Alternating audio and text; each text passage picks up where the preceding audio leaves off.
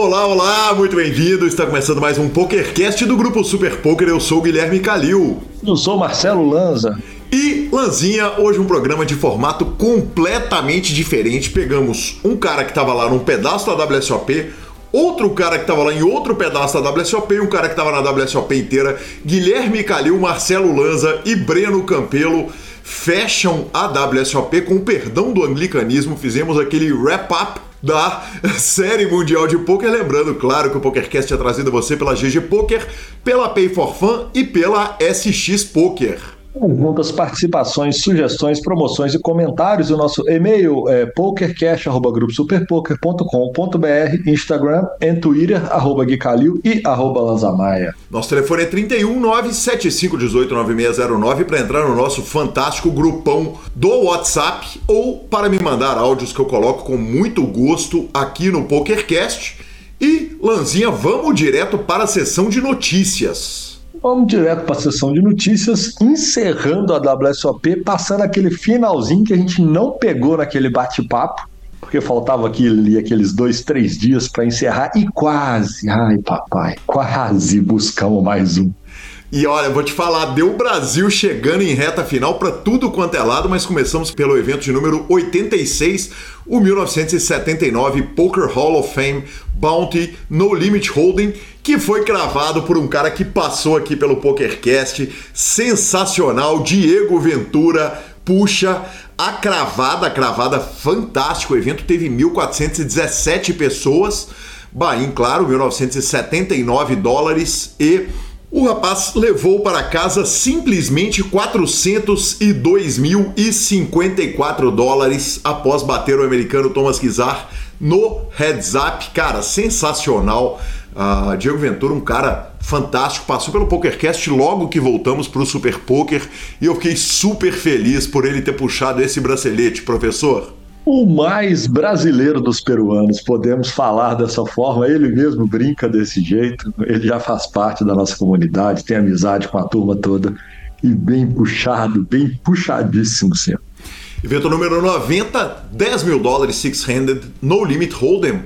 Uh, o evento teve 550 entradas, foi cravada por Alexandre Hard né? O francês, eu não vou saber pronunciar esse nome, mas eu destaquei o evento porque Felipe Ramos fez uma 13 terceira colocação para 52 mil dólares arredondando.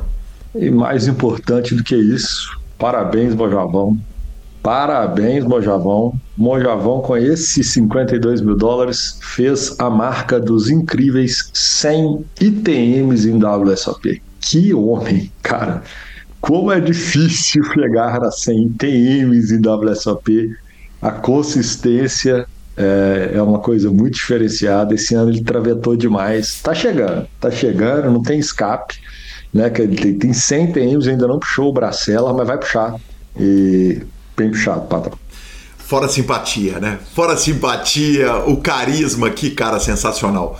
Evento 91, 3 mil dólares, Ross 331 entradas e não vai ter uma WSOP que ele não vai chegar em um ou mais eventos, 16 colocado foi André Acari, levou 7.305 dólares, está esbarrando no próximo bracelete. Cara, tá esbarrando no próximo bracelete. A curiosidade dessa reta final é que o Akari cai em 16, tem 15 americanos. Eu nunca vi isso, ainda mais em Horse. São 15 americanos na frente dele. Não tem nenhuma bandeira diferente ali na WSOP, não. É americano, americano, americano, americano, americano. Que isso, hein? Mas o Akari, ele ultimamente ele aparece pouco para jogo, mas quando ele aparece, ele sempre faz estrago. É inacreditável também o que, a véia arruma e vai chegar. O segundão dele também tá ali. Já já bate.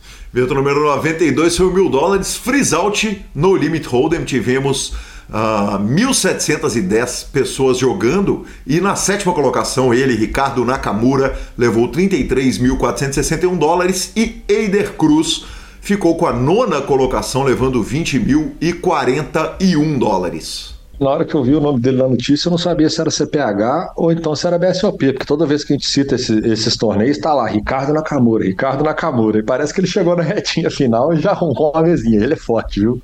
Exatamente. Aí o evento número 93, 10K, Short Deck No Limit Hold'em, 106 entradas. Anota mais um ITM para ele, Felipe Ramos. Felipe Mojave Ramos foi 15 colocado, levou 17 mil dólares arredondando. Exatamente, evento número 94, 5 mil dólares, 800 No Limit Hold'em. 813 entradas, Lanzinha. E aí, quem ficou com a 13 terceira colocação foi o nosso Felipe Ketzer. Ketzer foi demais, né? Perdeu o voo para o torneio de seleções. Já que perdemos o torneio de seleções, saiu metendo bala em tudo lá e arrumou o dinheiro, 32.264 dólares. E aí não foi só ele não, viu? Azedo, os voos de volta na reta final estavam azedo, com muito problema. Eu dei uma runada de perder só uma horinha de voo ali, duas horinhas de atraso. Caio Rei teve que sair para chegar. O Caio Rei, ao invés de ir para Atlanta, Atlanta, São Paulo, ele teve de Atlanta, Kansas, Kansas, Nova York, Nova York, São Paulo. Tava uma insanidade para poder conseguir conseguir pegar esse voo. Tive notícia agora que o nosso querido Carlos Rox chegou na reta final também, o voo cancelado. E ah, tá da turma lá, hein? Vamos resolver isso aí, turma. Lanzinha, eu mesmo via sair para Dallas da Carolina do Norte e acabei chegando 30 horas depois do que eu chegaria normalmente. Bizarro, cara. O que fizeram comigo também foi bizarro. Então, pelo jeito, tá todo mundo no mesmo barco. Encerrando a nossa cobertura fora Main Event, evento número 95, mil dólares, Super Turbo No Limit Hold'em, 1.482 pessoas, Lanzinha. E o homem jogou até a última mão da WSOP. Infelizmente, Yuri Zivelevski, parabéns para ele, né? Levou 131.408 dólares, mas perdeu para Paul Berger o heads up, quase que ele belisca o segundo bracelete da série. Gabriel Schroeder ficou na décima colocação. Lanzinha, que homem, meu Deus! Cara, é muito bizarro, assim. Vamos falar um pouquinho em números assim. O Daniel Negriano tem seis braceletes. O manho que ele é. Cara, o, o Faras Jaca ganhou o primeiro agora. A gente sabe que a dificuldade de conseguir um bracelete. Pro Yuri parece que as coisas são diferentes. O homem é diferenciado mesmo. Faz que ele arruma o segundo bracelete na, no WSOP. É, ele ia pro quarto bracelete já. Apesar de ele ter uma carreira longa, é uma carreira que aparece para o público há um pouco menos de tempo, vamos falar assim. E, cara, o céu é o limite pro homem. Não vai ter escape. Nos próximos 5, 6 anos, pode preparar que. Eu tô achando que o Yuri tá querendo ir atrás. atrás é, é, do, do, do Helmut, viu, Sul? Então, olhando esse negócio aí, ah, eu acho que dá pra buscar esses 13. Acho que eu vou lá. 17. É os 13 que faltam, exatamente. É, faltam 13, dá pra buscar esses 13. Maravilhoso, maravilhoso. Na verdade, 14, né? Porque esse ele não puxou, mas, mas tá vindo, tá vindo, Lanzinha. Aí, né? E aí a gente fecha a nossa cobertura. Main Event? E vamos fechar a cobertura do Main Event. Cara, 10 mil dólares no Limit Holding, a gente já falou, 10 mil e 43 entradas, todos os recordes batidos. Chegaram no Three-Handed três norte-americanos e quem cravou foi ele, Lanzinha. Quando você bate rei-rei e dama-dama com vala-vala, você tem que cravar a WSOP e foi isso que o Daniel Weinman fez.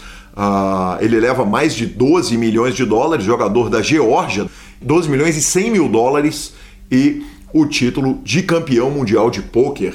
É... Lazinha, eu acho que essa notícia já foi dada tanto, cara, que só nos resta uma pergunta. Os três caras ali jogaram golfe um dia antes, no dia de descanso. Na sua opinião, nós não vamos cravar nada porque ninguém sabe. Teve deal ou não teve deal? Teve.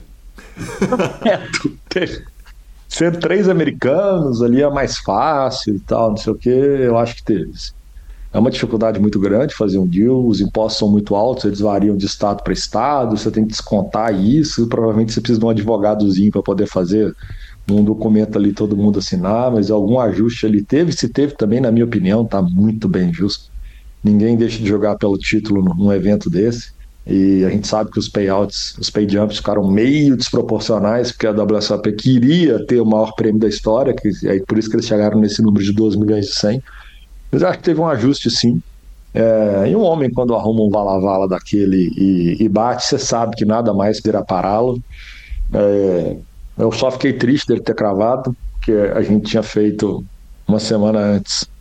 Eu, Breno, Gabi, André Sá, Dudu, Marcelo, Tava o Luiz, que era o dono da casa que a gente estava lá, e o cara, gente finíssima, e a Laura, grande Laura, esposa do Breno também, tava no bet com a gente.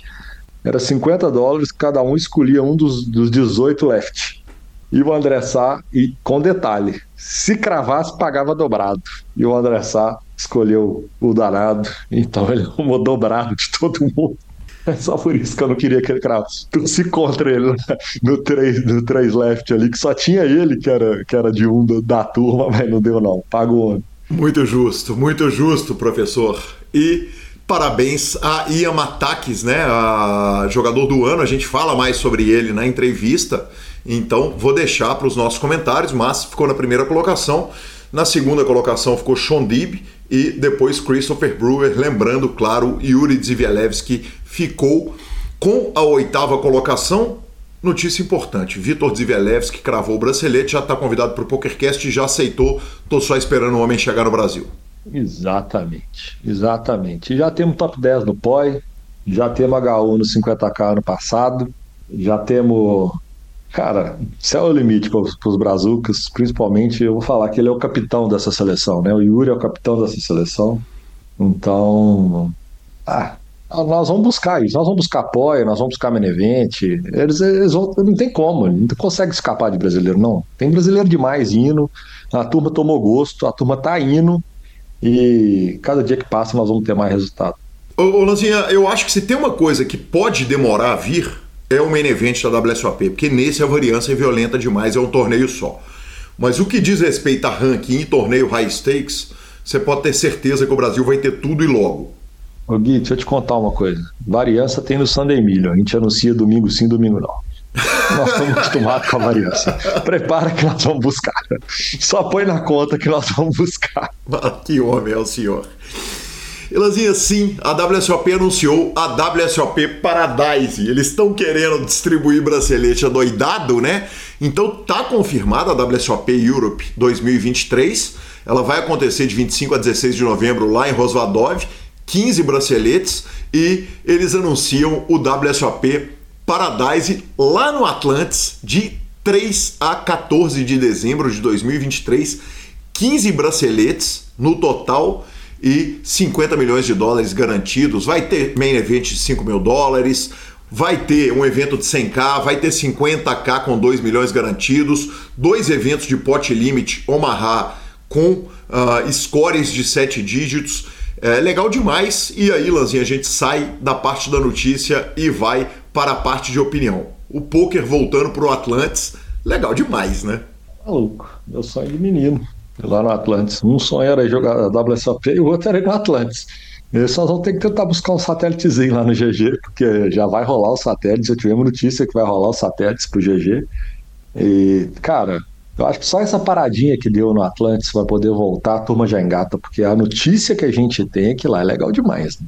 Exatamente, cara. Eu, olha, eu vou te falar que até eu vou tentar um daqueles satélites ali de 50 doletinha, que é esse da loucura. Eu vou engatar um daqueles. Vai que bate as nossas, professor. Vai bater de alguém, senhor. Vai bater de alguém. Todo satélite que abre, alguém puxa. Lanzinha, você acha que vai rodar o evento? Quer dizer, a sucesso total para WSOP, uh, ah, escape do inverno americano lá no Caribe. Uh, vai dar certo? Eu acho que vai. A data é muito boa. É, dezembro não tem evento. Assim, não tem muita coisa não. É, e ao invés deles abrirem a season, igual eles faziam antigamente, que logo depois a gente tinha um Alce Millions, né? Na Austrália, eu acho que eles vão fechar a season. Eu acho que é uma. Cara, se você. Vamos falar assim, é o que eu acho que mais pode acontecer, eles deram uma esvaziada em Rosvador, no WSOP Europa. Se, se você for pensar, eu vou para lá jogar, ou daqui a dois meses eu subo, ou desço, né, que ali tão pertinho, o americano tende a ficar e deixar para jogar depois. Elanzinha, mas tem um problema, né? Tem o WPT World Championship, que é o evento que o WPT criou também em dezembro, lá no Win, em Las Vegas. Então, isso é um problema. Talvez tenha evento demais para pouco jogador. É, ultimamente a gente tem visto evento demais e todos lotados, né? Famoso, vamos aguardar. É, Eu acho que a marca é da um WSOP evento é atrás é do forte, outro, né, cara? A marca do WPT é forte, mas a WSOP internacionalmente é muito maior, né? Cara, se você considerar que a gente teve um recorde de brasileiros em Vegas, e se você considerar que o BSOP está completamente lotado, quer dizer, a turma desceu e foi julgada do mesmo jeito, quem não foi, teve outro que foi. É, nós temos que aproveitar a fase. A fase está boa, a turma está engatada mesmo, tem muita gente julgando, a turma está dando a selecionada. Eu acho que quem pode sair prejudicado nessa história é o WSOP Europa, de verdade. Acho que esse pode ficar prejudicado. É, mas não acredito que, que o Paradise vai ter problema, nem o da PT. Eu acho que vai ter pouco para os dois. Perfeito, perfeito, professor. Torcendo por Yuri estar lá, né? Estar nos dois, tanto na Europa quanto lá no Atlantis. Exatamente. Vovô, e o senhor está aí narrante 15 horas seguidas do BSOP Winter Millions. Não, senhor. Qual foi BSOP? Não, senhor. 15 horas e 42 minutos de transmissão. eu e Caio Braz com um grande sorriso no rosto, né? Começou o BSOP Winter Millions, o salão tá lindo, diferente, toda vez é mudado, né? É, o evento tá super no começo e nós começamos transmitindo o evento de 30 mil reais, Super High Roller. Uh, foi fantástico. Uh, o evento teve como campeão Gabriel Medeiros, o Jefferson Zaminham, o Pará, ficou com a segunda colocação, Éder Campana em terceiro, aí o Recreativo, Fábio Freitas em quarto, Gabriel Nóbrega em quinto, Elias Neto na sexta colocação, tivemos ainda Thiago Camilo na oitava colocação. Cara, foi a mistura perfeita de profissionais e recreativos, um jogo de altíssimo nível e a maior transmissão em horas que fiz pro grupo Super Poker. Foi legal pra caramba, cara. Foi legal pra caramba. Uh, teve a bolha com Felipe Nunes, que ele chova super short stack com vala-vala, toma call de dois jogadores, trinca na tampa e vê Thiago Camilo acertar um flush em As Runner Runner. Os haters de vala-vala foram ao delírio no chat da nossa transmissão, Lanzinha. Vala Vala tá perdoado depois do rapaz cravar o main Não tem mais como. Tá Acabou. Perdoado. Exato, tem razão. Tem razão. Cara, ô, ô, ô, Lozinha, o senhor sempre tem razão, mas hoje você tá cheio de razões. Parabéns, viu, senhor? Sexta-feira à noite, né? Sexta-feira à noite a gente tá cheio de si. Exatamente, exatamente. E o Maurício Paulino tá ali me esperando. Pra, pra, tá ali me esperando com as ampolas verdes para serem bebidas. Mas, Lozinha, a, obviamente o Inter Millions é magnífico, é o nosso evento de meio de ano. Ele só fica atrás do BSOP Millions né, em números e tal mas eu cheguei lá no primeiro dia de evento e pude dar um abraço em Rodrigo Garrido, que chegou lá, estava uh, nos contando a respeito de tudo que passou e obviamente ele agradeceu por tudo que, que, que pela comoção ali da comunidade e tal, na, em conversa particular comigo. Eu fiquei super emocionado e poder dar um abraço no Garridão foi sensacional, cara. Foi demais, foi demais. Ver o Garrido sentado no pano, metendo ficha nos caras, é demais, Lanzinha. E, e que emoção, cara, que emoção. Ah, cara, bom demais, né? Eu que é, quando a notícia que ele estava jogando saiu, não teve uma pessoa que falou, cara, que, que caralho, desculpa o termo, mas é, é isso, assim. É, ele é um cara muito querido, né? E que bom que bom que passou e muito, muito, muito legal. Perfeito, professor. E por último, tivemos o torneio de seleções.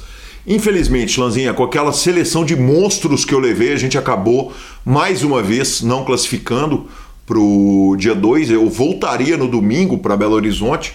Vou acabar tendo que ficar aqui em São Paulo até na quinta-feira que vem. Isso, de certa forma, me deu uma tranquilizada, porque eu estava esperando a torcida da seleção mineira me esperando no aeroporto com faixas de protesto para pedrejar o, o, o, o carro do treinador. Mas, cara, de novo, de novo, né? Uma seleção que foi dedicada, todo mundo com sangue no olho. Começamos com o Dudu ganhando o heads up e depois acabamos não ganhando os flips e, e, e, precisava realmente de um sorrisinho a mais no baralho. Mas a dedicação dos jogadores e a emoção de participar desse torneio foi, como sempre, fantástica. Eu fiz um post nas redes sociais, as pessoas comentaram: Gui, você tava quase chorando. Eu falei: tava mesmo, tava mesmo. Eu tava. É muito duro, é uma queda muito dura, é muito mais difícil do que cair de WSOP Circuit, do que cair do 8 Game, do que cair do 5 Limit, 5 Card PLO, que eu joguei agora uh, recente lá no, no Sierra. Porque é um torneio de time né? Então é, é, muito mais duro. Quando a gente perde sozinho, a gente vai lá e, e levanta a cabeça e vai. E, e foi triste, foi doído, mas Matheus Pimenta foi lá ontem, buscou 151.850 reais. Eu o convoquei para jogar PLO e ele provou a convocação cravando o PLO High Roller. Cara, foi demais. Eu fiquei muito feliz por ele e tenho certeza que os atletas da nossa seleção vão buscar muito mais ainda nessa reta final de BSOP. E super, super, super parabéns à seleção do Rio de Janeiro, né? Com grandes amigos, campeão do, do, do campeonato de equipes, né? Bem puxado a turma.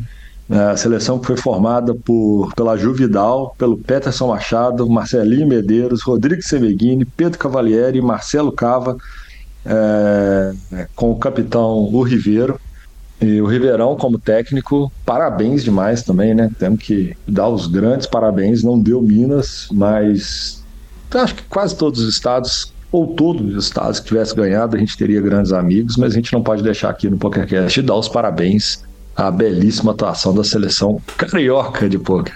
Maravilhoso, parabéns também ao Der, que foi lá representando a federação, foi demais, legal demais. A gente vai para a nossa entrevista, mas não sem antes falarmos da Pay for Fun que é a sua carteira digital com cartão de crédito pré-pago. Abra pelo link do nosso programa e eles depositam em tudo quanto é site de jogo, de aposta. É a melhor forma para você eh, julgar para lá, trazer para cá o seu dinheiro na internet. Uh, a Pay for Fun tem o melhor suporte do mundo de métodos de pagamento.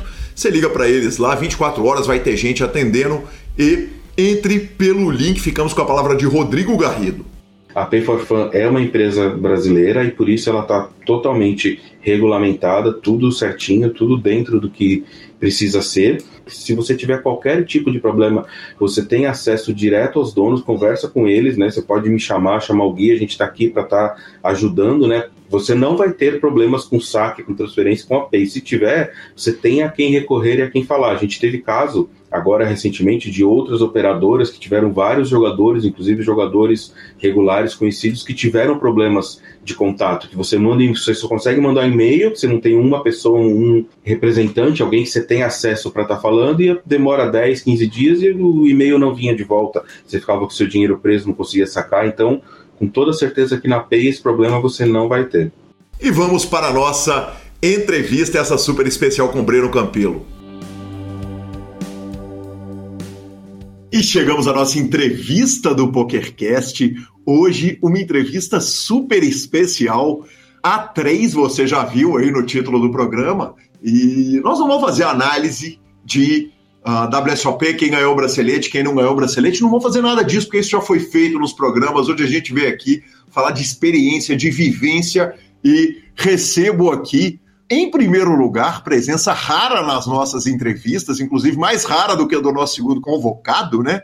Convidado, perdão. Uh, recebo o Marcelo Lanza, muito bem-vindo, professor Marcelo Lanza, à entrevista. E aí, vovô, tranquilo? Firme? Tudo bem, tudo bem. Tava com saudade do senhor nessa parte do programa, viu, senhor? Pai, deve ter só uns dois anos que eu participo dessa parte. Ouso, ouso dizer que quatro, viu, velho? E agora sim, o nosso convidado super especial, mas talvez convocado não seja uma má palavra, porque basicamente o que aconteceu hoje foi de fato uma convocação. Ele que está alcançando o Devanir Campos como o maior participante do PokerCast de todos os tempos. Muito bem-vindo, meu querido Breno Campelo. Muito obrigado, Mano Calil, Lanzinha, pelo convite. É sempre uma honra poder fazer parte e fico felizão quando os senhores me, me chamam para fazer parte do PokerCast. Maravilhoso, maravilhoso. Importante a gente explicar o seguinte: estamos eu gravando de Belo Horizonte e Breno e Lanza estão gravando não só dos Estados Unidos, não só de Las Vegas, estão gravando direto da sala de, de visitas de Breno Campelo. Que satisfação, que gosto, eu não podia perder esse spot. Acho que é um ótimo momento para a gente poder falar um tantão de WSOP e fazer esse recap, claro, lembrando que uh, a WSOP não terminou. A gente tem uma mesa final de main event formada, dois, uh, dois braceletes a caminho do Brasil, um na mesa final do Yuri com o Alan, o outro com o Internet 93, que está lá numa reta final, mas as nossas WSOP, essa sim, a de, a de quem não terminou já está chegando no final. E eu vou começar pelo nosso convidado Breno. Breno, quando você olha para trás, qual foi sua melhor memória de WSOP em 2023? Minha melhor memória do WSOP em 2023? Cara, eu tive uma memória muito boa, foi a retinha que eu fiz de um, de um Six Max, né? Eu joguei um Six Max 1500, eu acho, uh, bem no início. Foi um dos primeiros torneios que eu fiz. E 50 left ali do torneio. E o mais legal de tudo, eu caí de 50 left, mas o meu grande amigo Rafael Reis chegou à mesa final e ganhou o bracelete nesse mesmo evento. Então eu acho que fico, fico com o bracelete do Rafa como a melhor lembrança WWSOP 2023. Maravilhoso. Professor Marcelo Lanza, qual que é a sua melhor uh, lembrança que volta com você para o Brasil essa noite da WSOP 2023? Cara, eu acho que a minha melhor é, memória minha, assim, né? Eu jogando e tudo mais, alguma coisa do tipo, tirando os maravilhosos momentos que a gente teve, foi que eu não vim para jogar o, o main e acabou que eu consigo satelitar ele e a, a hora que dá aquela aquele estourinho da bolha, Gabi correndo ali, já caiu um, já caiu um, pode segurar ali com aqueles pilotando aquele um blind meio no super satélite. Acho que aquela emoção de falar, pô, vou jogar o main de novo foi, foi sensacional. Maravilhoso. Eu vou entrar também, né? Afinal de contas, fui para minha primeira WSOP e vou falar com vocês. Entrar no salão e ter o primeiro impacto do tamanho, porque a gente está acostumado a lidar com números, né? E para vocês dois já era, já não era mais a primeira WSOP, mas entrar nessa série pela primeira vez e ter uma ideia do que a gente vê por número e vê pela, pelo Instagram e pelas redes do grupo Super Poker é um negócio inacreditável, né? inacreditável. Você ainda assusta, Breno, Lanza, vocês ainda assustam na hora que vocês chegam lá e veem o tamanho daquela parada toda? O que, o que mais me impressiona não é nem o tamanho, até é o barulho, é o som do salão. O som de ficha, ficha sendo embaralhado. Isso é o que mais impressiona. Você passar na porta do salão, você não precisa nem abrir o olho para você ouvir a quantidade de gente embaralhando ficha. E o, o som daquilo ali é uma coisa que me chama muito atenção. É muito grande, é muito grande. Eu, eu sempre tomo, eu tomo, eu sempre tomo não porque é minha segunda vez, né? Então eu tomei novamente a, a, aquela, aquele espanto toda vez que eu vejo aqueles salões lotados, eu acho aquilo bonito demais. Uh, e como uh, uh, pessoas de múltiplas WSOPs, eu começo com a pergunta para vocês dois: o que, que melhorou? Quer dizer, ano passado vocês estiveram na WSOP, o Breno, evidentemente, pela WSOP inteira, o professor Marcelo Lanza chegou, passou um bom tempo na WSOP. Ano passado a gente teve uma experiência que era Bales e Paris. Esse ano a gente tem uma experiência que é Bales Horseshoe, e o Horseshoe vai tomando corpo, cara, a lojinha de merchandise do Horseshoe mudou alguma coisa para melhor na série?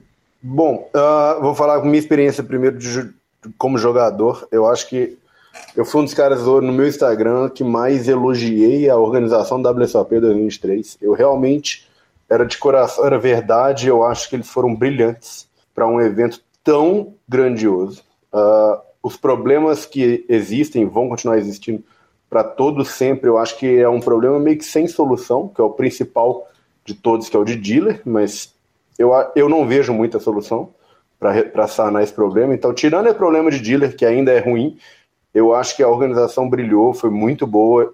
Tem eventos igual Millionaire Make, igual Gladiator e tal, que você vai ter as filas quilométricas, mas a fila existe porque não tem lugar para a pessoa sentar. Não é porque é mal organizado, não, porque não tem mesa, não tem assento. Então não tem o que fazer, cara. É, eu acho que no que, eles, no que era tangível, do ano passado para esse ano, eles melhoraram em todos, todos os aspectos, gênero, número e grau. É, lembro de ano passado sentar num lugar, era uma sauna, né? Jogar no, no Bales era uma sauna para você sentar ali e jogar. Hoje em dia é o contrário, hoje em dia é frio demais, tem que ir preparado para levar um moletom e tal. É, questão de relógio também, porque querendo ou não, são dois salões que tem um tempo de distância entre um e outro, que eu diria cinco minutos.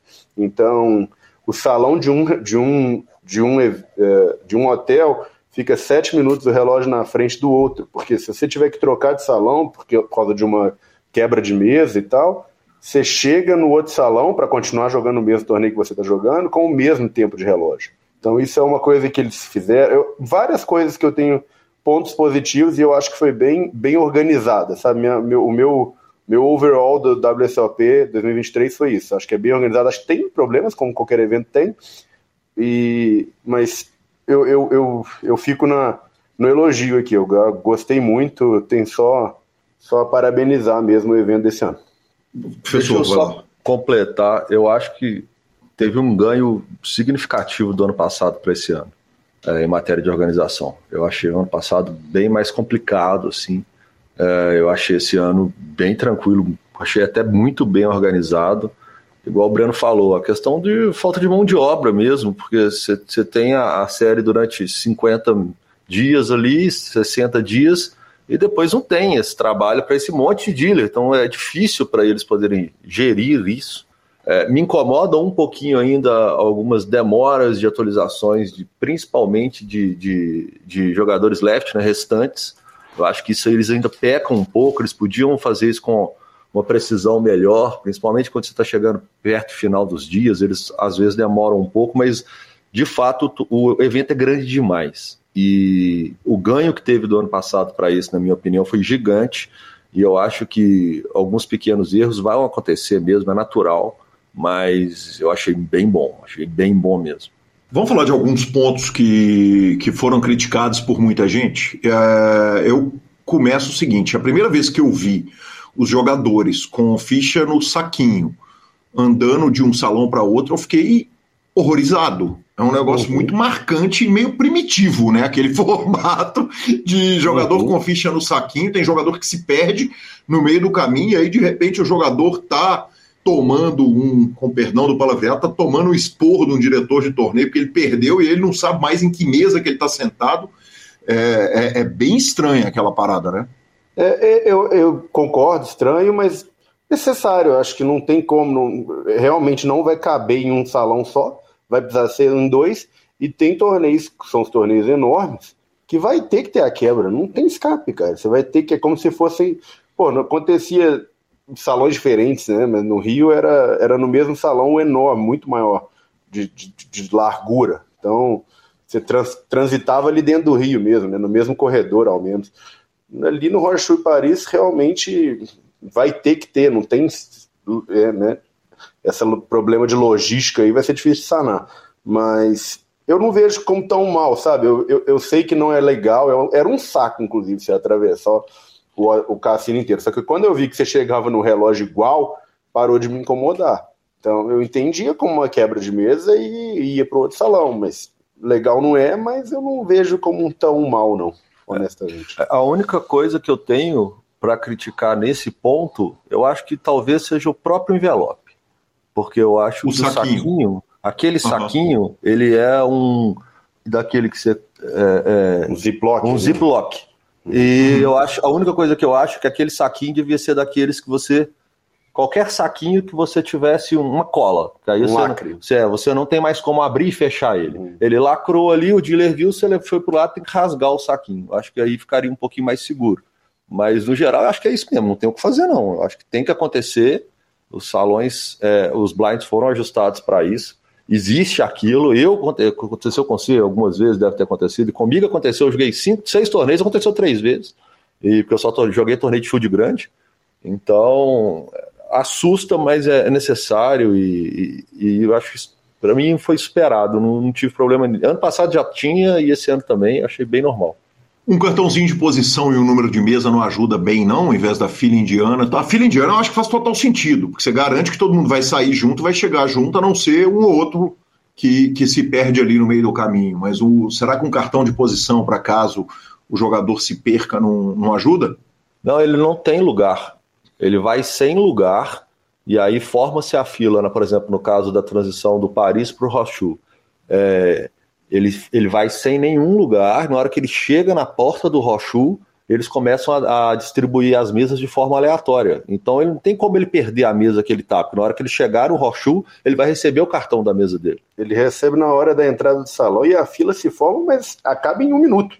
Porque o, uhum. o Flor tá na porta do salão, com, sei lá, 100 cartões na mão, entregando um para cada. E o cara pega o cartão e vai embora, entendeu? Não é uma fila que demora, que não anda, não é isso. Cara já vai ter. Inclusive, se você, com o tempo todo que eu joguei, né? Chega até ouvir a comunicação de rádio. O cara manda no rádio, ó, pode, pode quebrar 20 mesas, que eu tô com 180 cartões aqui. Pode mandar todo mundo. Aí, aí a linha, todo mundo vai um floor na, um, um floor na frente e um atrás da fila. Né? É, eu vi gente se per... Assim, aliás, eu, eu ouvi casos de pessoas se perderem na transição de um salão para outro, mas eu nunca vi acontecer, não, para ser honesto. Porque toda a regra perder, do. Você não pega cartão, né? Você não tem assento. Então o cara tem que ficar seguindo a fila ali, pô. Porque tem um negócio, né, Breno? Toda regra do poker é para evitar que algum jogador tenha uma vantagem indevida. Quer dizer, no caso, um jogador que está ultra short stack, se ele conseguir atrasar 5, 6 minutos a volta dele ali do torneio, é uma vantagem enorme, né? Claro, sim, sim. E eu acho também que eles evitam transitar em momento de bolha, sabe? Alguma coisa assim. E você tem que estar na fila para receber. Se você chegar. O, o floor que dá o cartão, ele dá o cartão na entrada da mesa. Então ali o, os, os dealers e tal já estão de olho se você está indo para sua mesa. Então, você recebeu o cartão e foi no banheiro, eles vão ver que você fez isso. Uhum. Não tem como não ver. Pô, um milhão de câmera. Eu acho que. Não sei. É um problema de logística? É, mas não vejo como grande problema, entendeu? Eu não. Eu acho que inclusive eles foram eles resolveram da melhor maneira, da melhor maneira possível, honestamente. Perfeito. Das últimas WSOP, você falou a questão do ar condicionado. O que mais que teve de melhora estrutural no o Paris? Ele continuou absolutamente idêntico ou teve alguma melhora é, é, de estrutura. Eu não sei se aquele sala, a, sala VIP do Kings de, de Cash Game já estava na WSOP passada, mas teve outras melhorias estruturais? Não, né? Não, não. acho que o Paris, Paris ficou coisa. exatamente é. igual. Até as áreas de, de, de, Até a numeração de mesa devia ser igual. Paris ficou uhum. 100% igual. É, a área destinada ali para high stakes também. Tudo 100% igual.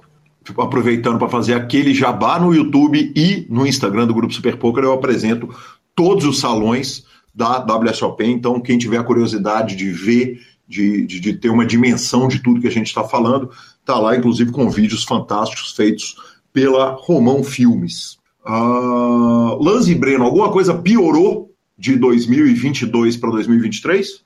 Eu não vi nada que tivesse pior, não. Acho que teve melhoras. Cara, a gente pode. A única coisa que a gente poderia falar que o que piorou foram as filas, porque esse ano a edição explodiu. Então, uhum. de fato, nós tivemos filas enormes, principalmente por causa dos alternates, que demoraram uma hora, uma hora e meia às vezes, mas isso foi pelo fato de ter explodido o evento.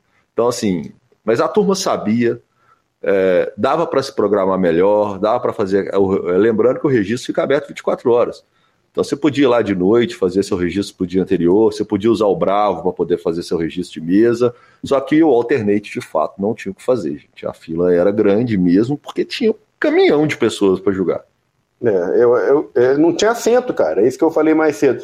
As filas para registro, por exemplo, quem se programou não pegou nenhuma fila, cara. Nenhuma. Nenhuma, zero. Fez tudo pelo Bravo. Ou então, eu, por exemplo, tinha um cartão lá do, do cassino que eu pegava menos fila.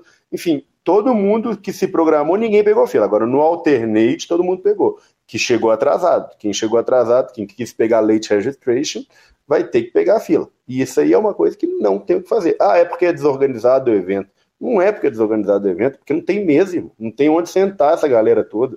Não tinha gente, pra, não tinha assento para todo mundo. Então, não vejo isso como um defeito, né, um problema, não. Eu acho que é normal, não tem como. Acho que o, o problema, entre aspas, foi o boom, foi ter dado tão certo né, o evento. É, e o Rochu começou a ganhar forma, assim, igual você tinha comentado. Ele estava bem mais arrumadinho do que do ano passado. É, os quartos já estão melhores. A Poker Room está melhor, foi inaugurada esse ano. Ano passado ela não existia ali. É, e então ele começa a tomar cara. Você já via bem mais é, ao longo do cassino também, WSOP 2023 e tudo mais. Eu acho que não teve nada estrutural pior, não. Muito pelo contrário, acho que menos melhores. Maravilhoso. É, algumas coisinhas de organização a gente vê, né? Eu, eu, eu preciso é, primeiro apontar que a, a, a WSOP assim, tem alguns primeiros impactos que são meio bizarros, é, por exemplo, a assessoria lá de imprensa, onde o, o pessoal dá suporte para a imprensa, acaba ficando gente lá durante muito pouco tempo, mas a, a organização, no geral, a, tudo que a imprensa acaba precisando, o, o Kevin Mathers está sempre lá para ajudar e está sempre lá para ajudar com um sorriso no rosto. E, e, cuida muito bem, especialmente de nós brasileiros. Assim, ele tem um carinho muito especial com os brasileiros para arrumar tudo. Mas antes da gente falar do carinho ou do ódio do Field por tudo que o Brasil está fazendo no poker, e isso é uma coisa que eu quero ouvir de vocês dois, é, algumas coisas estranhas assim acontecem. Por exemplo, a jogadora Samara, que estava lá estreando na WSOP, recebeu, por exemplo, um cartão de entrada de um torneio que ela deu de 500 dólares, um daily de 500 ou de 300 dólares, ela recebe um cartão para um torneio de 5.200 dólares que por sorte ainda não tinha começado, senão ela teria jogado, sentado na mesa. É, no, dia ter sentado, olhado e estar o Phil Galfond, o Negreano, o Ivy. um field bem soft. Exatamente, ele fala: caramba, esse dele aqui tá bombado. É, esse tipo de coisa, uh, banheiros, etc. É, é, teve alguma coisa que chamou a atenção de vocês nesse aspecto? O que, você acha, Luizinho? Acho que não, honestamente. Acho que é, são problemas aí, fila do banheiro, é um problema que vai existir, não tem escape. Fila né? do banheiro melhorou demais, né, Breno? Por tudo é. que se conta lá no Rio, era uma treta colossal é, para. Eu pra confesso que eu nunca pego a fila do banheiro, porque se eu tô com vontade de ir no banheiro, eu dou aquela olhada, combina, dou aquela olhada no clock ali, saio aqueles 15 segundos antes, 20 segundos antes de entrar no break, foldei a mão e vou pro banheiro e nunca pego a fila. Então, como eu falo, dá para se programar. Você sabe que vai ter um break que 5 mil pessoas vão levantar. Vai ter fila no banheiro, irmão, não tem o que fazer. Ou você sai 5 minutos antes ou você deixa para ir depois. Eu, eu, eu lembro quando eu fazia faculdade que meu professor de faculdade, não lembro qual matéria, mas ele falava: tem alguns problemas que não tem solução. É como se fosse um jogo de futebol, você quer tirar a fila do intervalo para o cara comprar uma, um tropeiro no Mineirão, né? Comprar uma, uma comida no estádio. Não tem como resolver, cara. É um, é um problema que vai todo mundo sair ao mesmo tempo naquele momento e só durante 15 minutos. É o que acontece na WSOP. Ah, vamos colocar o banheiro muito maior. Não, não pode colocar o banheiro muito maior, cara. Você vai usar durante 15 minutos aquele espaço ali. Você vai gastar um espaço muito, muito maior para colocar mais banheiro aqui, sendo que vai usar durante 15 minutos. É, não tem muito o que fazer, né? Você tem que se programar melhor. E que o Lanzinha falou. Eu era, eu era o do final do break, eu fazia o contrário. Eu esperava o break tá acabando, que é os desesperados, tudo já foram no banheiro. Aí é tranquilo, tranquilo. aí, eu ia, aí eu ia no banheiro. Maravilhoso. Me cabe aqui, né? Obviamente, vocês estão vendo que eu estou fazendo o papel de advogado do diabo para pegar uh, absolutamente tudo e tentar cobrir tudo que foi uh, comentado no field brasileiro, tanto durante o período que eu tive na WSOP quanto nas redes sociais. Uh, Felipe Ketzer fez uma reclamação muito específica sobre marcação de cartas. É, é uma coisa bizarra, né? Mas que que está que, que, tá sujeita e que é tão raro a gente ouvir falar é, algum de vocês detectou isso e comentou, conversou a respeito desse assunto com o próprio Felipe, ou ouviu cartas marcadas, alguma coisa? Ele falou comigo e ele falou que ele não gostou da resposta do Flor. É, aconteceu na primeira mão, aconteceu, trocaram o baralho, passou um pouquinho, o baralho estava marcado, tinham vindo três, ele estava jogando ó, 40 minutos, trocou o baralho, 40 minutos, nada. Vieram mais duas pessoas para a mesa, primeira mão, passou o baralho marcado de novo. Ele reclamou, aí o cara falou que já tinha trocado o baralho, ele ficou bem indignado. A Juvidal também, aconteceu com ela algumas vezes. Mais gente reclamou disso. É, eu senti cartas empenadas assim na minha, na minha mão, peguei algumas vezes, eu vi algum tipinho de marca, mas aí, cara, é um problemaço, porque a gente sabe que tem pessoas mal intencionadas em qualquer lugar, em qualquer situação. E eu não sei que tipo de carta, que tipo de marca, qual que é a estratégia do cara para aquilo, mas são coisas que eu acho que a WSOP vai começar a olhar com mais carinho, porque foram várias reclamações de marcação de carta. É, tem que começar a olhar com carinho e olhar na né, câmera com carinho, né? É. O caso do Cabrel trouxe isso à tona, né? E eu quero ser falando sobre isso também. Eu, particularmente, também acho que eu sou meio. Eu não, eu não sei lá, eu não tenho muito. eu sou, eu sou dos bobos que acreditam nos outros, sabe? Então eu, eu fico, fiquei, não, não sei, não procurei, não, não, talvez por isso também não vi. É, também joguei torneio mais barato, né? Não sei, eu acho que, igual o Lanza falou, né? Vai ter uns caras fazendo isso e eles têm que dar um jeito de descobrir, de banir e tal. Só para não perder a falinha, né? Isso é coisa de quem foi criado jogando uh, cash game no Belágio, né? Vini Marques, que foi criado jogando no submundo quando o poker não era nem legalizado no Brasil, é esperto com essas paradas, né, Brenão? Bom, exatamente, patrão. Maravilhoso, maravilhoso. Vamos falar um pouquinho a respeito de ser brasileiro na WSOP? Eu vivi uma situação específica uh, que um cara viu a, a, a, bandeira do Brasil, ele foi muito efusivo e falou: velho, vocês estragaram um pouco online, parabéns pelo que vocês estão fazendo e tal, e, e, foi muito carinhoso, mas evidente eu estava lá numa função de imprensa. Eu queria saber de vocês como que é ser especificamente um jogador brasileiro na mesa da WSOP. Bom, minha experiência é sempre boa. Eu acho que os americanos são muito receptivos com brasileiros, principalmente aqui em Nevada, né? principalmente fora da, do ciclo de, de onde tem muitos brasileiros, tipo Flórida.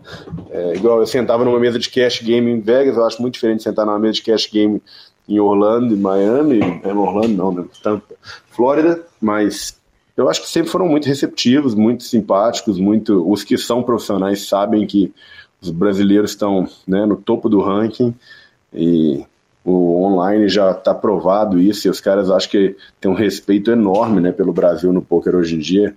É, grandes nomes vêm trazendo esse respeito também, né, como o Yuri. Ah, e hoje em dia eu acho que a gente é muito mais respeitado do que era antes e, e acho que é isso.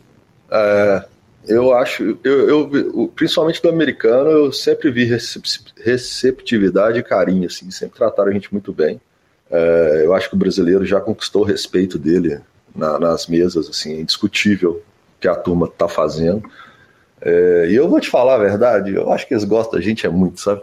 Uhum. É, vou contar um caso que a gente estava fazendo um pulzinho daquela brincadeira tradicional ali de, de ultimate e não sei o quê, e a gente estava fazendo aquela verdadeira bagunça a lá Brasil, gritando, conversando, brincando com a dealer, e a, a, a gerente, né, a Flor do, do cassino, chegou perto da gente e falou: Que dia tem um brasileiro lá no rail da WSOP? Minha folga é quinta-feira, eu quero ir lá para ver vocês torcer, porque eu acho legal demais. Quero ir pro rail de um brasileiro, né? Ela queria ficar com a gente lá para ver o barulho. Maravilhoso. Não foi minha experiência, não, né, Brenão? Aparentemente a gente viu o Guilherme Calil tomando um esporro no cassino lá no centro, que foi daqueles, né? É, o senhor runou um pouco pior do que Marcelo Landemann. nós, vamos, nós vamos contar a história ou não vamos contar a história? Claro, claro, claro. O senhor, o, senhor o senhor foi passar por dentro, não foi, Calil? Foi qual que é o nome do cassino? Não lembro. Circa? Cara, tanto cassino. A Circa? Foi na isso. Circa, acho que foi na Circa. Isso, isso. isso. É, o Circa, para começar, é o seguinte: é o estabelecimento comercial mais impressionante que eu já entrei na minha vida. Uh, o Brenão tinha falado comigo que era que eu, que eu tinha que conhecer o cassino, mas que eu não ia entrar, porque eu não estava com o passaporte. Eu perdi o spot, porque ele queria postar me dando dois para um. Eu falei, você tá maluco que eu não vou entrar no cassino?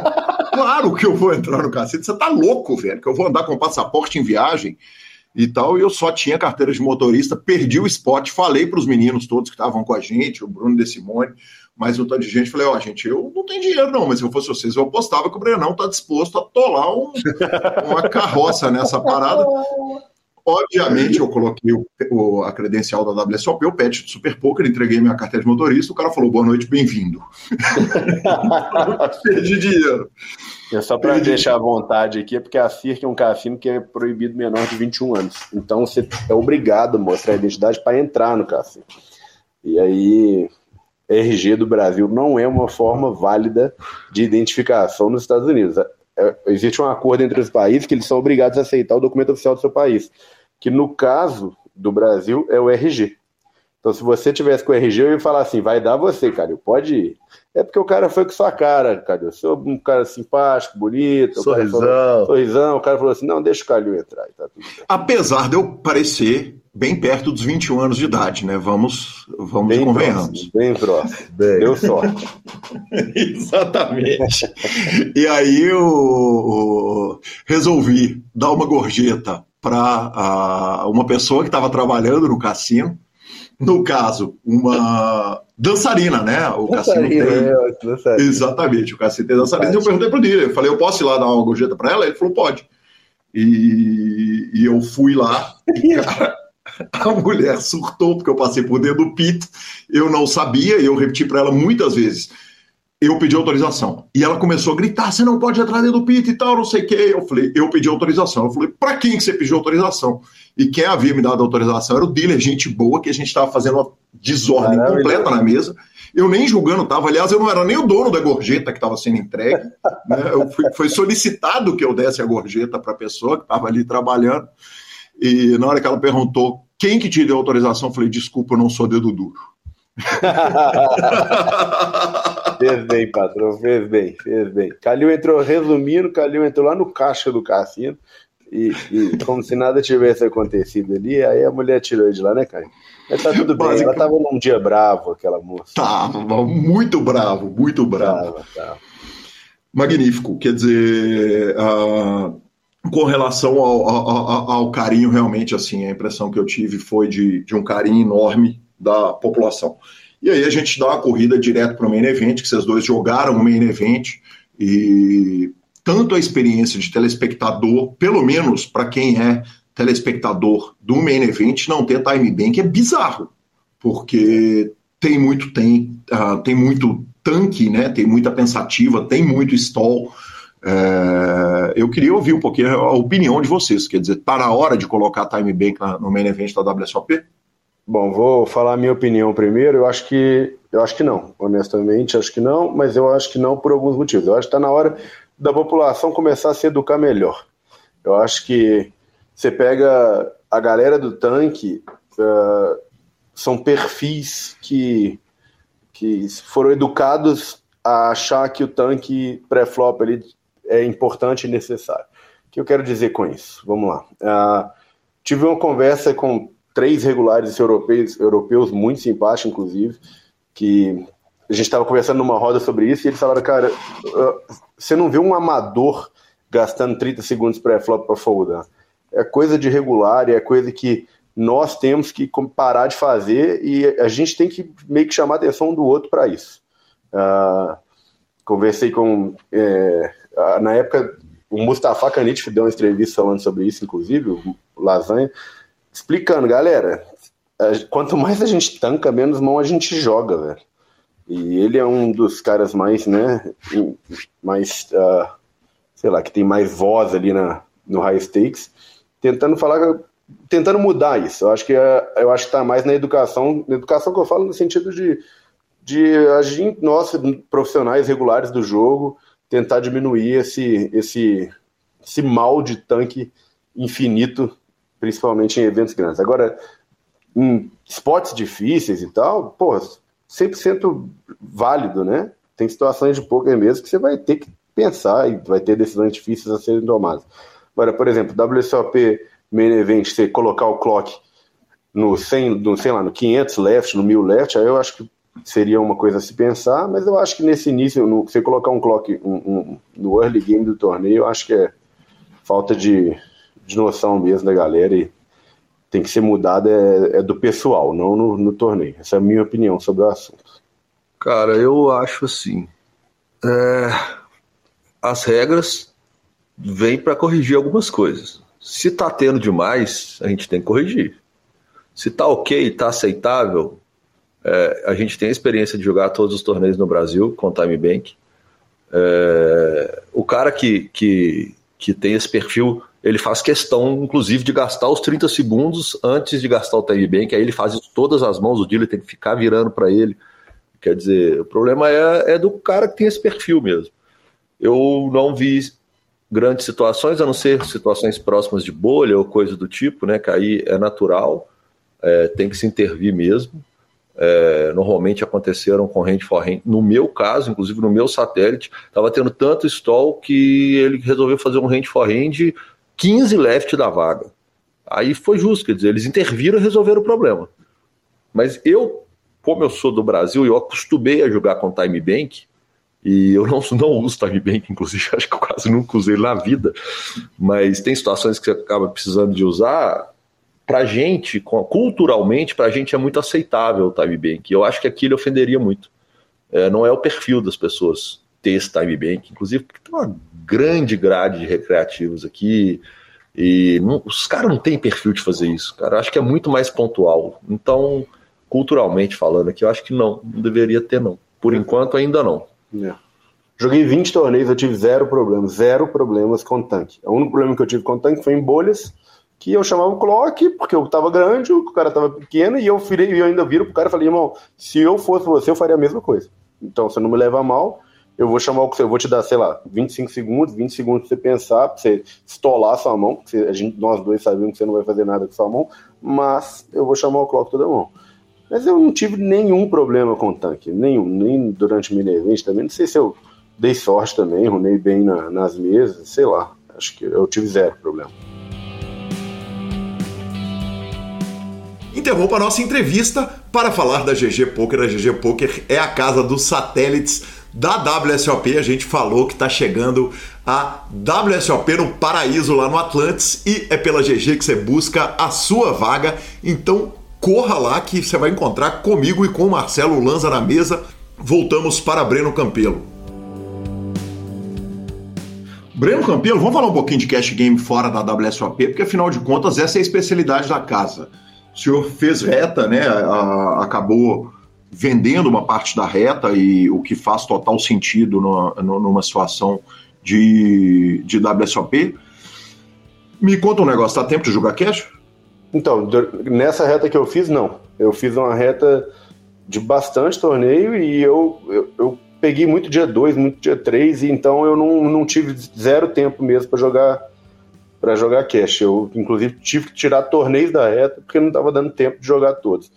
Mas uh, eu acho que foi uma experiência legal, foi bacana jogar, né? Fazer a grade, a reta de torneios, mas não é muito não sei, não sei se eu for fazer isso de novo, eu acho que tem torneios que são infoldáveis, como é o main, o main event, né? Então, tipo assim, durante todo sempre eu vou querer jogar o main event, mas uh, como jogador profissional de cash game, eu não sei se é tanto EV eu pegar uns torneios tipo meio turbo, entrar em late registration, pegar 30 BB, 20 BB, 10 BB, que eu não, não, não domino, né, o, o, a área. Com a minha experiência pessoal, eu não sei se foi tão bom, mas zero tempo para jogar, zero tempo para jogar cash. E os cash games ficam magníficos, quer dizer, porque o que se contava nas antigas é que durante a WSOP era a melhor hora do mundo para jogar cash, que todos os recreativos estão aí engatados. Uh, qual era a notícia que você teve dos caches e como é que estava especificamente o seu cash do Belágio durante o período de WSOP? Bom, eu sempre achei uma das melhores épocas do ano, mas é para low stakes, né? Para jogar um 3, 2, 5 até 5,10 talvez. Agora, eu acho que a 10,20, a 5,10 Deep, eu acho que é o contrário. Eu acho que essas mesas mais medium high stakes, elas vão ficar mais difíceis porque os melhores do mundo também estão aqui. Mas você não vai pegar, por exemplo, você não vai sentar na mesa com lasanha jogando uh, ah, 2,5, entendeu? Você não vai sentar na mesa com João Simão jogando 2,5. Você não vai sentar na mesa com o, sei lá, o Cavalito foi jogar jogando 2,5. Enfim, esses caras que são picas, esses caras que estudam, os caras que são bons, eles vão jogar ou high stakes ou medium, e, e, os, e os recreativos é exatamente o contrário, né? O cara caiu, jogou um torneio de 500 dólares, caiu, ele, primeira coisa que vai fazer é sentar com 500 dólares ali no cash para tentar recuperar o buy em torneio. Isso aí tornava o cash muito, muito, muito bom mesmo durante essa época. Bacana demais, professor. Deu para jogar um cashzinho? Rapaz, não deu não. Não deu não. Eu cheguei até a sentar na mesa, eu tive de levantar e não joguei nenhuma mão de cash mais uma vez. E eu falei que ia fazer isso esse ano, não fiz. Parabéns para mim. Parabéns. Eu vou te Parabéns. levar hoje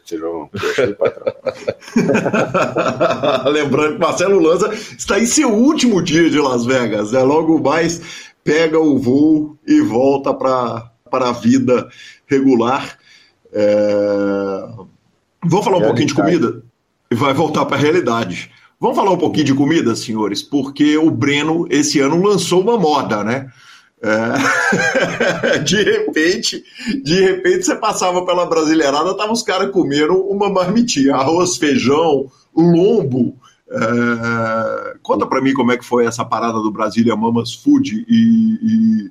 Brenão, você era parceiro do, do business ou, ou fez por amor? Zero parceiro, zero. Para não falar que eu não ganhei nada, ela me deu uma picanha um dia lá. Teve um dia que eu pedi, ela não me cobrou, bonitinha.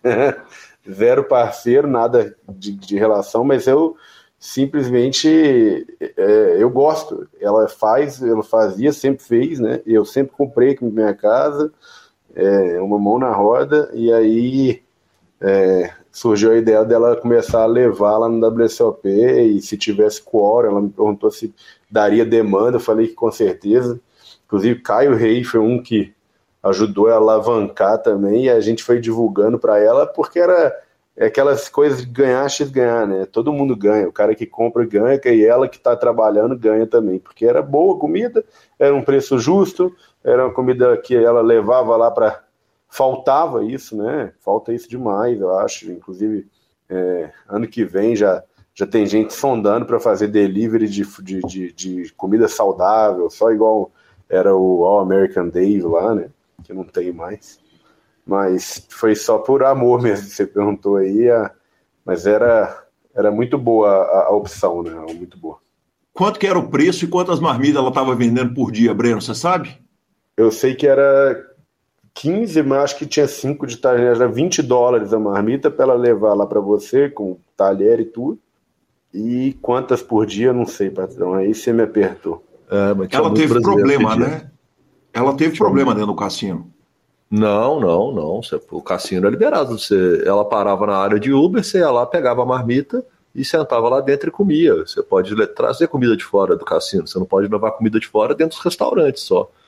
Mas as áreas reservadas não tinha problema nenhum. Inclusive tem não uma área ali no Rochu cheia de mesa para você poder sentar e comer. Não teve um problema de, do, do, do rapaz que estava entrando dentro do cassino, ali da área de alimentação da WSOP entregando? É, porque ele estava lá dentro, e aí o povo achou meio ruim dele comercializar dentro do cassino. Ele ficou do lado de fora, mas do mesmo jeito você podia entrar para comer lá. Só o local Perfeito. da transação mesmo que, que mudou. Perfeito. A WSOP saiu do Rio, que é um cassino afastado da strip, e foi para o meio da strip, né? Na verdade, Uh, quem está sentado está jogando a 10 minutos de uma, de uma CVS, uma drogaria. Tudo bem que é uma CVS que a qualquer hora que você chegar lá tem 15 minutos de fila para ser atendido, porque está no ponto mais cheio de Las Vegas. É óbvio que isso traz um monte de vantagens, uh, né, Breno e Lanza? Mas tem desvantagem, quer dizer, uh, estacionar no hoje na WSOP é melhor do que era, por exemplo, no Rio? Não, Nesse sentido, não. O Rio era muito bom. Inclusive, talvez seja uma das melhores coisas que tinha lá era estacionar, porque ninguém ia naquele cassino, cansado, aí, aí tinha vaga sobrando. E, a, e, e, e o, o, centro de convenções do Rio era enorme, né? Então era muito tranquilo de parar.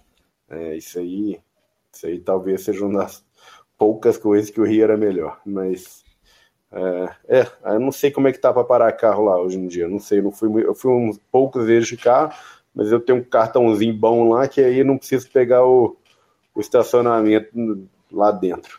Então é, eu não sei. E eu fiquei lá, então eu também não sei. Porque é. acabou que eu fiquei lá e eu não utilizei carro. Eu nunca aconselho vir de carro para Vegas, mas é, quem vem para ficar em casa e tal tem que ter carro para ir jogar. Que o Uber tá ficando cada vez mais caro aqui, né? Você pegar um Uber de uma esquina para outra, da Lanza ontem foi pegar um Uber da esquina do hotel para minha casa, que dá 5 minutos de caminhada, e dava 10 dólares. Ele teve que vir no 43 graus, né, mano? Eu vim no 43 graus. Eu dava ah, não, 18 graus. Eu tive que pegar os 43 na sombra. 43 na sombra, viu? Maravilhoso. Uh, com relação à segurança, Uh, existe alguma consideração a ser feita, a diferença entre o Rio e o cassino atual, ou é, é a, a, segurança total em ambos? Vale a gente lembrar que em Dallas andou tendo muita saidinha de clube de pôquer, muito, muito problema e assalto, né?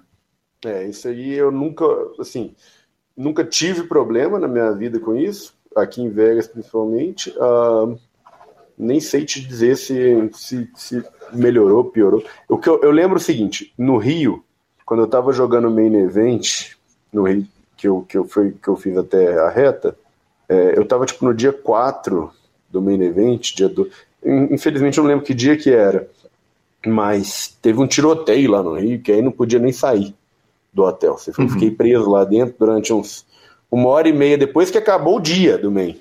Então, uhum. ainda, e tinha que voltar no dia seguinte. Aí eu fiquei preso lá dentro, meu carro estava numa área que não podia pegar, aí eu tive que ir embora de Uber até.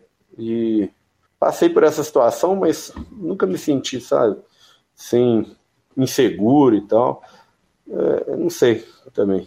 Ah, loucuras, loucuras acontecem, né? Porque, é, afinal, pô, afinal de contas, aqui... semana passada teve um problema lá no Caesar que foi o se beber não case levado ao extremo, né?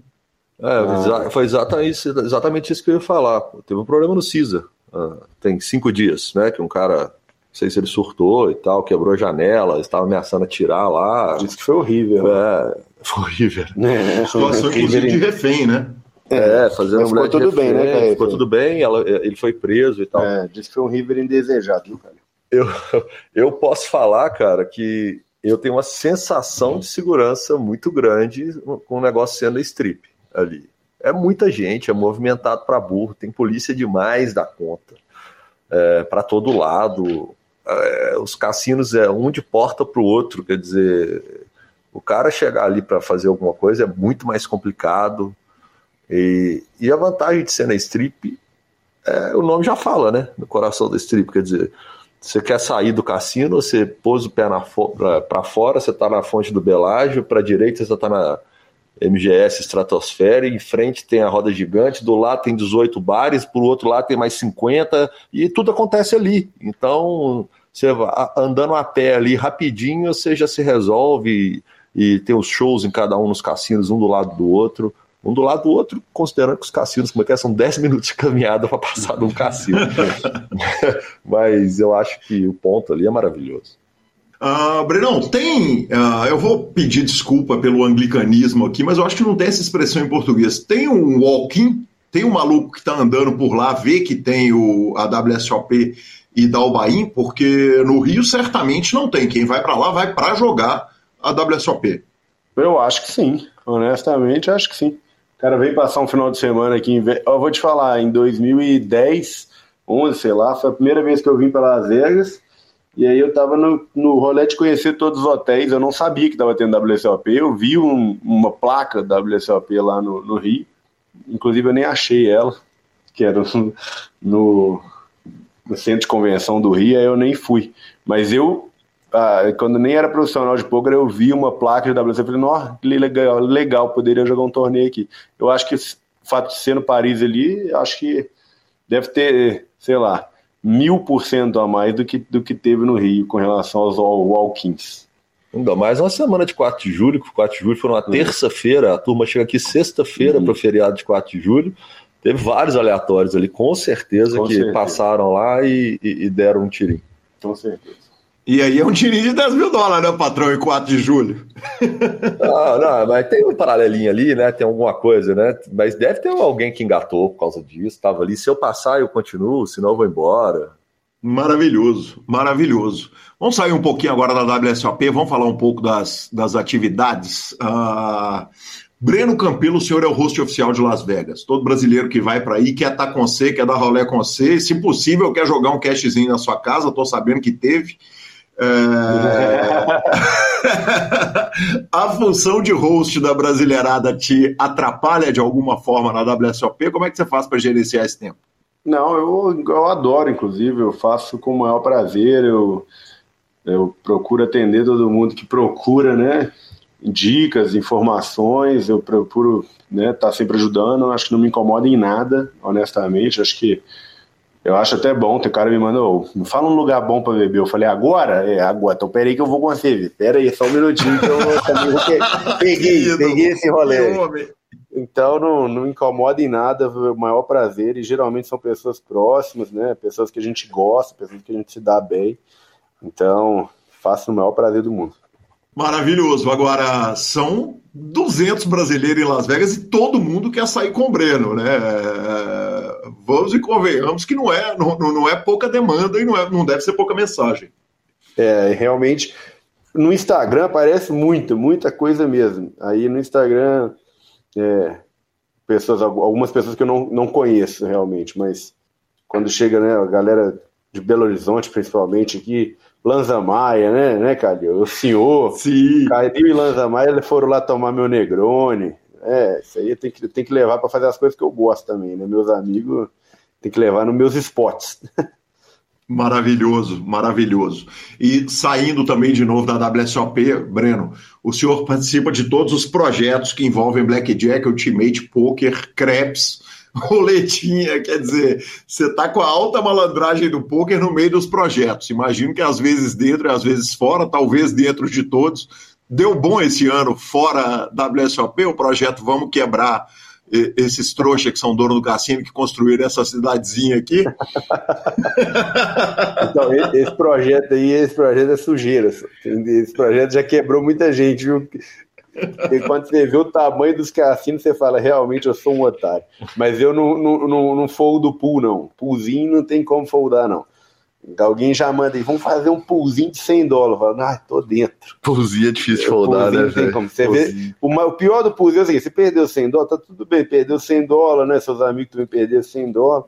Agora, se você coloca 100 dólares ali, e você deixa de colocar, né, na verdade, você deixa de entrar no pool, seus amigos forraram ali 10 mil, puta merda, vai ser um trem, você vai falar, não, fica doente, não pus 100 ah, cara. Não. Ah, não. Não, não, não, ia me perdoar. É por isso que eu falo: se for fazer, não me chame. Se chamar, eu não vou conseguir foldar. Tem como foldar. Quais foram as modalidades de. Foi... Desculpa, Calil. Você perguntou e... se o saldo foi positivo. Eu diria que o saldo foi bem positivo no, no, no númerozinho. O númerozinho, rapaz, eu andei não pagando conta, viu? Que é o, é o jogo de não pagar o almoço e a janta. Eu, inclusive, eu tenho uma vítima aqui do meu lado. É, númerozinho eu runei bem. Parabéns. É, o, o, Parabéns. o Brenão, no, no, nosso poker a gente tem uma frase que é o seguinte: tem que tirar de quem tem muito, então só posso te dar os parabéns. é isso que eu faço no númerozinho, só tô tirando de quem tem muito. Entendi. Tá, tá tudo certo. Tá tudo patrão, certo. Segue o jogo. Segue o jogo. Quais foram as modalidades jogadas de, de, de Mixed Games, Blackjack, Roleta e etc. em 2023, senhores? Blackjack, Roleta, Ultimate. É, Ultimate. Black... Craps, né? Craps, Craps, a gente dava uma passadinha dava, também. Dava um tirinho no Craps. Dava um tirinho ali, sem quem, como quem não quer nada. E acho que era só. É, eu, eu não desço em cassino para jogar. Eu, eu, nem sou fã de jogo de cassino. Eu sou fã de jogo de cassino com a galera no poolzinho ali. Aí eu tô dentro. Aí eu vou lá para divertir. Tem uma regra, eu tenho uma regra sobre cassino que é eu não jogo sozinho e não jogo sóbrio. Então tem que ter uma resenha e tem que ter uma cerveja, um, um Negroni para animar, para fazer sentido. Né? Que você tem que entender que quando você vai no cassino, você está indo para se divertir, você não está indo para ganhar dinheiro. Maravilhoso, maravilhoso. Senhores, a gente vai caminhando para a parte final da nossa resenha após WSOP, mas uh, eu ouvi as impressões do Lanza, mas não ouvi as impressões de Breno Campelo. Foi inaugurada a esfera de LED da, da WSOP e, pelo amor de Deus, da WSOP não, de Las Vegas, e pelo amor de Deus, que lindeza, hein? Bonito, hein, padrão? Bonito mesmo, 2 bilhões, né? É, MSG, que eu descobri esse ano, que é Madison Square Garden que é uma das maiores casas, né, Nova York, aqui em Vegas agora é a esfera do Madison Square Garden, então vai ser um, diz que a acústica por ser redonda lá dentro vai ser uma coisa assim surreal, fora, fora do, do da curva, acho que estão construindo uma em Londres também, se eu não me engano, mas é muito bonita, né, de, daqui do meu prédio dá pra ver ela, não do meu apartamento, não dá, mas é na rua da minha casa, literalmente no final da rua da minha casa, ainda vou ver muito essa bola aí, e durante a Fórmula 1 vai ser demais, cara. Essa esfera durante a Fórmula 1, porque a Fórmula 1 vai dar a volta nela. Literalmente, ela entra de um lado e sai do outro, o, o percurso da Fórmula 1. Então vai ser algo, assim, de outro mundo durante esse... Aliás, importante dizer, Fórmula 1 que atrapalhou pra caramba esse ano, né, Breno? Porra, nossa, mas muito mesmo. Até agora, até hoje, né? Só piora. É, as obras por causa da Fórmula 1 estão a todo vapor, né? E o trânsito é uma coisa absurda absurda mesmo. Variância, né? Variância. Variância. Maravilhoso. Mas eu, tá todo mundo achando a coisa mais linda, né? A bola agora. Eu tava falando com a, eu, conversando com meu pai hoje no telefone. Falei, pai, você vai ver na Fórmula 1, porque vai ser night race, né? A Fórmula 1 aqui em Vegas é à noite. E essa bola vai estar tá um fenômeno, cara. Vai estar tá surreal. Que sensacional. Uh, tem uma regra dos médicos que o médico não faz vasectomia no marido ou liga trompas da esposa quando eles acabam de ter filho, porque o pai, quando ele acaba de ter filho, ele fala: esse é o último e tal. Uhum. Eu, a gente está aqui no sentimento inverso, né? Quer dizer, vocês estão aí no auge da WSOP, vibrando ainda com a WSOP, mas como é que está o plano para 2024? Estarão de volta ambos, eh, se fosse se a decisão fosse para ser tomada agora? Se a decisão fosse para ser tomada agora, eu, eu jogaria só o main, mas eu vou voltar com certeza. É, eu, eu acho que o, eu, principalmente, como jogador de cash, eu acho que os torneios Deep me favorecem muito e tem alguns que tem uma estrutura boa, tipo Monster Stack ali e tal, mas uh, eu vou estar na WSOP 2024, que assim, quero estar, vou dar o meu máximo para estar. Talvez não uma reta tão grande, pessoalmente falando, mas eu quero estar na WSOP 2024, com certeza. É, Professor. Eu e Gabi, a gente falava que a gente não gosta de repetir lugar, né? E repetimos imediatamente. E eu tô indo embora com aquela sensação de quero mais. Assim, essa cidade é maravilhosa demais. É... Tem uma chance real de eu não estar aqui ano que vem, por outros motivos, mas tirando isso, se for uma situação normal, eu estarei aqui, mesmo se for para fazer igual eu fiz esse ano. Eu vim para jogar uma reta, vim para ficar mais tempo, curtir mais a cidade, fazer network, né, trabalhar e jogar uma retinha. Na verdade, minha retinha era bem pequena mesmo, tinha colocado três ou quatro torneios. Aí acabou que eu fiz satélite o main e aí foi, foi jogando vários outros dias. Nem se for para jogar pouca coisa, eu acho que sempre vale a pena vir jogar uns paralelos. Aqui é demais. Maravilhoso. E a gente chega na última pergunta do nosso PokerCast, colaboração de Gabriela Belisário. Uh, Brenão, como que você nasceu, velho? Eu, eu, não sei por que, que eu tô te perguntando isso. Não, aliás, eu sei por que, que eu tô te perguntando, né? A Gabi mandou te perguntar como que você nasceu. E tá, eu já conversei com você tantas vezes aqui no PokerCast e nunca fiz essa. E, e nunca ouvi falar que existia um caso a respeito de como que você nasceu. Então, é, então vou resumir o caso aqui para não ficar longo. Então, pode ser longo também, o tempo é minha seu. Mãe tinha, minha mãe tinha ligado as trompas, rapaz. Ela teve três filhos, ligou as trompas e já, tava, já tinha fechado o, o, o, ciclo ali. Tinha, fábrica. A fábrica. Aí meu pai tava voltando de uma viagem de carro, ele, minha mãe e os três meninos. Aí meu pai, o, o, o carro perdeu o freio, bateu o carro e todo mundo ficou bem, mas minha mãe foi jogada para fora do carro e o braço dela rasgou inteiro assim o braço, aí teve que tomar remédio para reconstruir tecido e fez enxerto da perna no braço. E aí esse uhum. remédio que reconstitui tecido e tomou um chá de arnica também, que diz que reconstitui, reconstitui tecido, também reconstruiu as trompas. E eu nasci desse acidente. Então, eu, depois era para ter tirado a vida de um dos meus irmãos, ficou todo mundo vivo, não morreu ninguém, capotou o carro umas três vezes e ficou todo mundo vivo. E, e, e as trompas da minha mãe voltou a, a funcionar. E aí eu cheguei, rapaz. Ela descobriu uns seis meses depois, achou que ela estava engordando por causa de cigarro, que ela tinha parado de fumar. Era eu que estava lá. Que conta, hein, senhor? Além de tudo, ela ainda tinha parado de fumar. Quer dizer, nem essa, esse prejuízo para o bebê teve. Incrível, incrível, incrível. Eu tenho um caso bom para te contar de WSOP, cara. Aproveitando o ensejo, eu Por cheguei no, no, primeiro torneio, segundo torneio que eu joguei, um 3K Six Max, eu acho um e meio, cinco não lembro. Um torneio bem no início da minha série. Eu joguei com um cara, rapaz, o cara, um cavanhaquezinho assim, ele era meio gordinho. E eu falei assim, cara, que esse cara tá me matando. Aí passou o primeiro level, segundo level, terceiro level, break, voltei e esse cara continuou me matando. Aí quando acabou o dia, né, a gente sacando ali, eu percebi que ele realmente me matou. Tipo assim, esse cara, ele, eu errei todos os spots com ele, ele acertava todos os spots comigo, ele ele acertava sizings, ele, eu achei assim, um o melhor cara que eu joguei na série até então. Eu contei esse caso para alguém, e um belo dia eu vi ele, eu, eu, passando, né? Ele chegou na reta final desse torneio. E aí eu fui pesquisar quem que era esse menino, que eu vi o nome dele lá na bag. Isso no início do WSOP. Ele chama Ian Matakis. E ele hoje é o líder do Player of the Year do WSOP 2023. É disparado, né? Ele é o líder do player. E ele não joga nenhum catrup, tá? Ele não joga Dust to Seven, não joga Triple Draw, não joga nada. Ele joga Hold'em PLO, só. E ele tá líder do ranking, inclusive terceiro aqui no PLO 3K. Nem sabia disso. Acabou de sair esse resultado né, quatro dias atrás.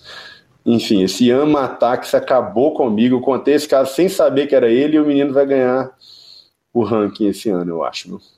Que fenômeno! Preciso agradecer Breno Campelo, Marcelo Lanza no último dia de Vegas, Brenão dando suporte total para o Lanzinha aí no dia final e agradecer essa conversa sempre fantástica, sempre uh, um prazer enorme receber os amigos aqui no PokerCast, dando essa panorâmica até para incendiar a turma que quer ir na WSOP 2024, né?